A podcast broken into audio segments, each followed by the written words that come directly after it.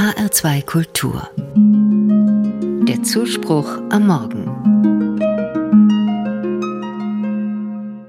Heute ist es auf den Tag genau 721 Jahre her, dass Gertrud von Helfta gestorben ist. Gertrud von Helfta wird auch die Große genannt. Sie lebte im Mittelalter und war eine Mystikerin und Nonne im Zisterzienserinnenkloster in Helfta in Thüringen. Der Name Gertrud bedeutet die Speerstarke und ich finde, das passt gut zu ihrer Persönlichkeit. Denn stark war sie.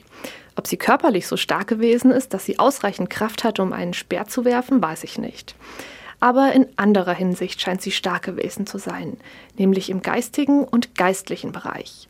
Von klein auf drehte sich in Gertruds Leben alles um ihr Glaubensleben. Schon mit fünf Jahren kam sie ins Kloster Helfta, vermutlich als Waisenkind. Gertrud erhielt wissenschaftliche und geistliche Bildung und wurde schließlich selbst Nonne in dem Kloster, in dem sie groß geworden war.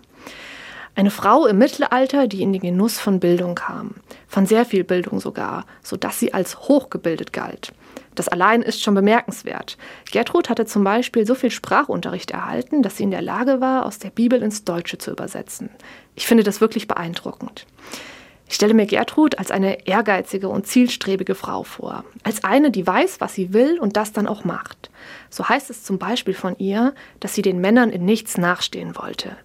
Mich beeindruckt aber noch etwas anderes an Gertruds Leben. Als sie 25 Jahre alt war, hatte sie nämlich eine Vision. In dieser Vision rief Jesus sie in seine Nachfolge. Sinngemäß versprach er ihr Folgendes.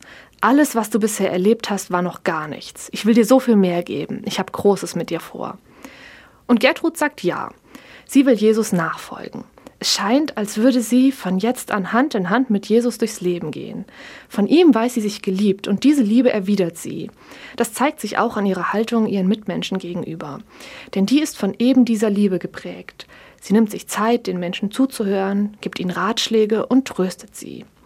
Die Liebe wird zum Maßstab in ihrem Leben.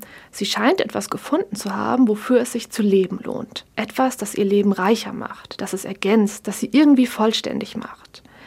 Bilder und Statuen von Gertrud von Helfter zeigen sie mit einem brennenden Herzen.